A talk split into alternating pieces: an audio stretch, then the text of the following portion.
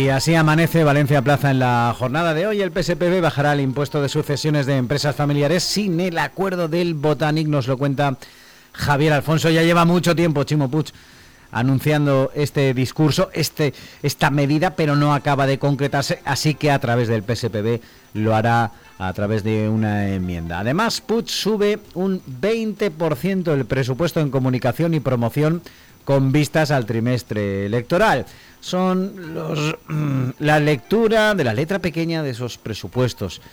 En esta cuestión, Chimo Aguar nos cuenta que tras la contención del pasado ejercicio, donde fue el departamento que menos ascendió, Presidencia de la Generalitat ha elevado sus cuentas un 7,5%. Llama la atención la subida en el Departamento de Promoción Institucional. Más aún cuando las cuentas se diseñan de cara a un año electoral.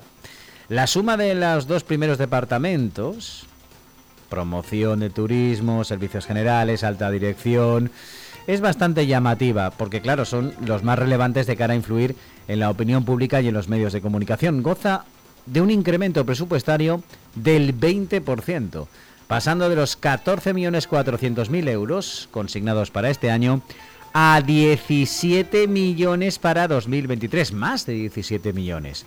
Un ascenso como cuenta Chihuahua, relevante, aunque inferior al de los últimos años. El aumento presupuestario del 21 a 22 en la suma de esos departamentos fue del 61%, si bien en aquel momento ambas áreas no se encontraban bajo el mismo paraguas. Pablo Plaza nos cuenta también que el bono alquiler joven y la promoción pública disparan el presupuesto de vivienda un 12,5%. El departamento que dirige el conseller Héctor Illueca llega a los 402 millones, una subida considerable. Se trata de uno de los departamentos que disparará más el gasto y la inversión el próximo año, teniendo en cuenta que el gasto real de los presupuestos en general asciende a un 6,8. Aquí sube bastante. ¿eh?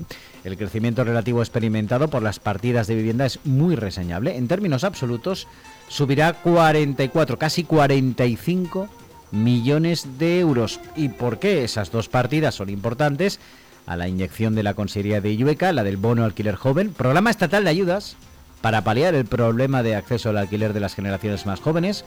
Para el año que viene se han presupuestado casi 23 millones de euros, mientras que el año pasado esta partida no existía.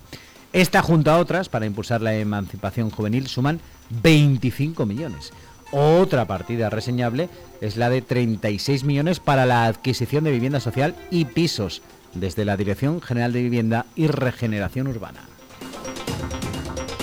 Después del tsunami de la semana pasada, Chimo hace un análisis de la situación que se vive en la coalición Compromís, momentos convulsos a seis meses del examen electoral, la primera gran crisis de compromiso entre seguir en la adolescencia o consolidarse para otros 15 años, momento crucial del que hace ese análisis con todo lo que ha ocurrido en los últimos meses que hace Chimo en Valencia Plaza hoy también Estefanía Pastor recoge una entrevista al alto comisionado para España de la Nación Emprendedora, Francisco Polo.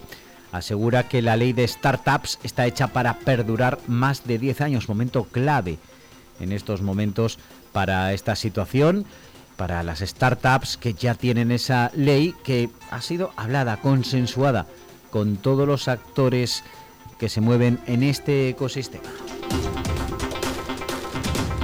Pablo Plaza también nos cuenta que Movilidad Sostenible desbloquea el concurso de gestión del tráfico tras cuatro meses de espera. El ayuntamiento estudia la oferta anormalmente baja de ETRA. También nos cuenta Estefanía Pastor que la empresa creada por NetHits para el data center de la Marina crea un consejo de administración con Atsera, la empresa creada para impulsar la puesta en marcha de un data center en la Marina, en los docks ha pasado ha dado paso la figura del administrador único al Consejo de Administración, así lo recoge el boletín oficial del Registro Mercantil. Concretamente refleja el paso de la figura de la administración a través del administrador único de Necis Telecom a un consejo de administración compuesto por Javier Salas, Joaquín Salas, Ignacio Rueda y José Atzera. Pepe García, Pepa García nos cuenta desde Castellón que el azulejo urge al gobierno necesitan ayudas, corren el riesgo este sector en España, uno de los más importantes, de quedarse a la cola de Europa, que mientras tanto sigue ampliando esas ayudas, como ha pasado en Alemania y como admite la Comisión Europea que se haga a través de los estados.